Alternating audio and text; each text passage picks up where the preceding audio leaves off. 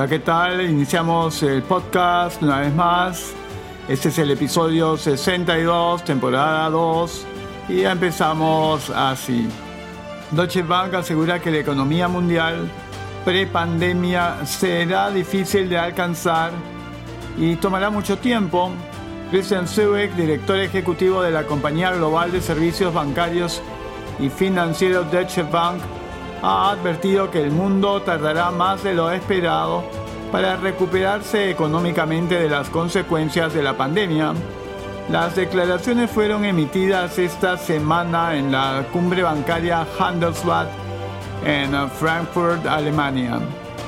El nivel anterior a la crisis será difícil de alcanzar y llevará mucho tiempo. Esto no va a suceder este año, tampoco el próximo afirmó el banquero, quien agregó que la mayoría de las empresas tendrán que vivir con ventas reducidas durante un largo periodo.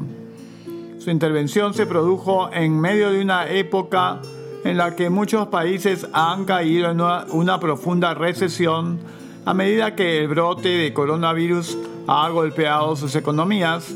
Tenemos que lidiar con una situación económica donde tendremos una recuperación, sí, pero solo paso a paso y no en todas las industrias. Vaticinó Seven, el jefe de Deutsche Bank, tampoco se mostró optimista sobre un repunte en Europa, agregando que Washington pudo ser menos efectivo para contener el virus, pero considera que las empresas estadounidenses son más radicales cuando se trata de adaptarse a nuevas realidades.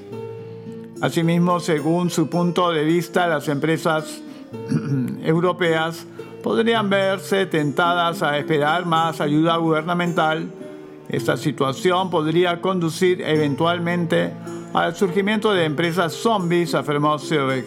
Las empresas zombies se definen generalmente como aquellas cuyos costos de servicio de la deuda son más altos que sus ganancias, pero se mantienen a flote debido a los incesantes préstamos.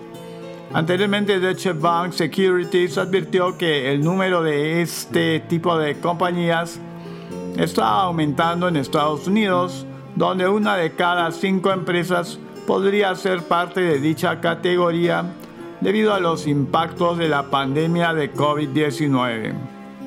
Urresti denuncia que Vizcarra ha negociado bajo la mesa con tres bancadas para evitar censura contra Alba. El vocero de la bancada Podemos Perú, Daniel Urresti, denunció este lunes 7 de septiembre del 2020 que el presidente de la República, Martín Vizcarra, ha negociado bajo la mesa con tres grupos parlamentarios para impedir que se apruebe cualquier pedido de censura en contra de la ministra de Economía y Finanzas, María Antonieta Alba.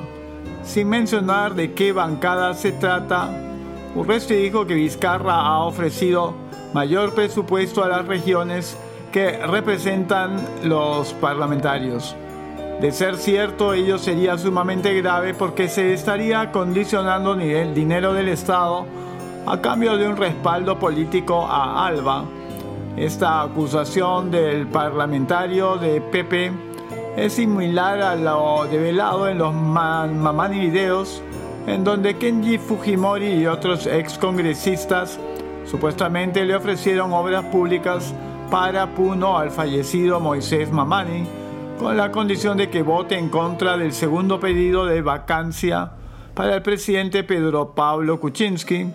Cabe señalar que la bancada de Unión por el Perú, UPP, ya tiene lista la moción de censura en contra de la titular del MEF por su manejo económico de la pandemia del coronavirus, a la que se sumarían Podemos Perú y Frente Amplio y FREPAP. Comisión de Fiscalización insiste en requerir Declaración del presidente Martín Vizcarra. La Comisión de Fiscalización del Parlamento, dirigida por Edgar Alarcón, de UPP, hizo llegar un oficio a través de Manuel Merino a Palacio de Gobierno en donde insiste en requerir la declaración del presidente de la República, Martín Vizcarra, en relación a de los contratos de Richard Swing y varios de sus allegados con el Estado.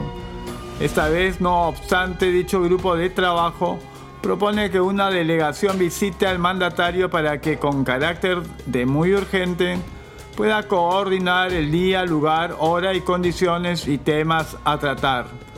Recordemos que Vizcarra rechazó la invitación para el pasado viernes de la comisión que preside Alarcón por intermedio de un documento elaborado por la ministra de Justicia y Derechos Humanos, Ana Neira, quien concluyó que el jefe de Estado no está en la obligación de atender una invitación o citación sobre materias distintas a las que pudieran dar lugar a causas de acusación constitucional y de vacancia presidencial, ya que ello afecta el cumplimiento de sus funciones y desconoce su especial estado de protección jurídica en el régimen constitucional peruano. En dicha misiva, Martín Vizcarra remarcó además que no tuvo participación alguna en los procesos administrativos de contratación de Swing y otros aludidos en la citación del grupo de fiscalización, como sus amigos del Club Lawn Tennis, a su cuñado Freddy Vegaso Herrera. En respuesta, la Comisión de Fiscalización preparó otro informe en el que, invocando el artículo 117 de la Constitución, advierte que el presidente de la República está obligado a comparecer ante la invitación de la Comisión de Fiscalización y Contraloría del Congreso. Máxime prosigue el documento cuando no se trata de una investigación concluida, por consiguiente, no se sabe ni se puede saber cuáles serían las conclusiones y recomendaciones que pudieran surgir de la averiguación. Eduardo Tuzo dice que en varias ciudades del Perú ha comenzado a bajar el número de fallecidos y UCI. El médico infectólogo Eduardo Gotuso afirmó este lunes que si bien se registra un descenso en las cifras de fallecidos y de pacientes en UCI, no puede significar relajar las medidas de bioseguridad frente al COVID-19 Hace 10 días teníamos un número muy elevado de fallecidos e infectados. Sin embargo, en los últimos días en varias ciudades del Perú ha comenzado a bajar el número de fallecidos y UCI, lo cual nos va dando una tranquilidad, pero de ninguna manera vamos a estar contentos porque todavía tenemos más de 150 fallecidos por día, manifestó en Canal N. En esa línea sostuvo que el problema no solo en el Perú, sino en varias ciudades de Europa, es que las personas al ser verano comienzan a quitarse las mascarillas, se van a las playas y mantienen las mascarillas sin uso. Por ello, un número de personas se están contagiando.